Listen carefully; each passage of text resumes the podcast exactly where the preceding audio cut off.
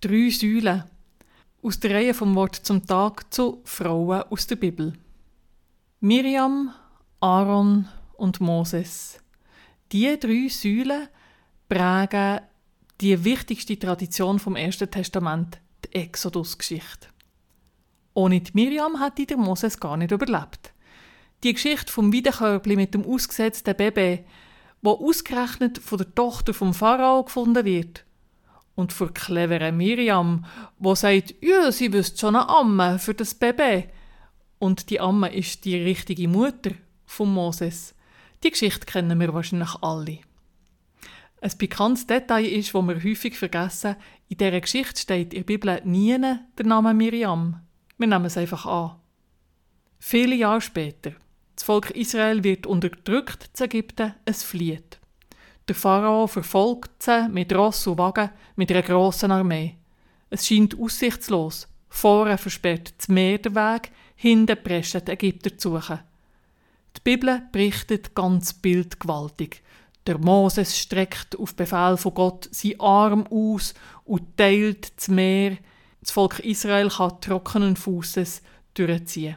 Über den Ägypter schlagen die Wellen zusammen. Israel ist gerettet.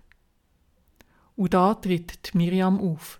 Sie nimmt ihre Pauken in die Hand, tanzt und singt. Eine Riesenlast ist gerade von ihnen allen abgehängt. Zuerst sind sie alle da gestanden wie versteinert und haben gar nicht recht verstanden, was passiert ist. Und er, der Tanz von Miriam, was sie so befreit hat, und alle haben angefangen mit tanzen. Ob die Befreiung von Ägypten und die Teilung vom Meer wirklich so stattgefunden hat, können wir heute nicht mehr beweisen. Im übertreiten Sinn aber findet das immer wieder statt, jeden Tag auch heute. Das kennen wir doch. Man ist bedrückt. Es ist eine enge, eine ausweglose Situation. Alles spitzt sich zu, es wird noch unerträglicher. Und dann wagt man vielleicht einen Aufbruch, einen Neuanfang. Man probiert etwas Neues, einen neuen Weg. Und bei der ersten Schwierigkeit zweifelt man. Vielleicht wäre es ja doch besser gewesen, als beim Alten zu lassen. Und dann, dann braucht es Vertrauen. Der Weg, der aussieht, wie wenn er unmöglich ist, trotzdem zu gehen. Zmitz durch das Schilfmeer.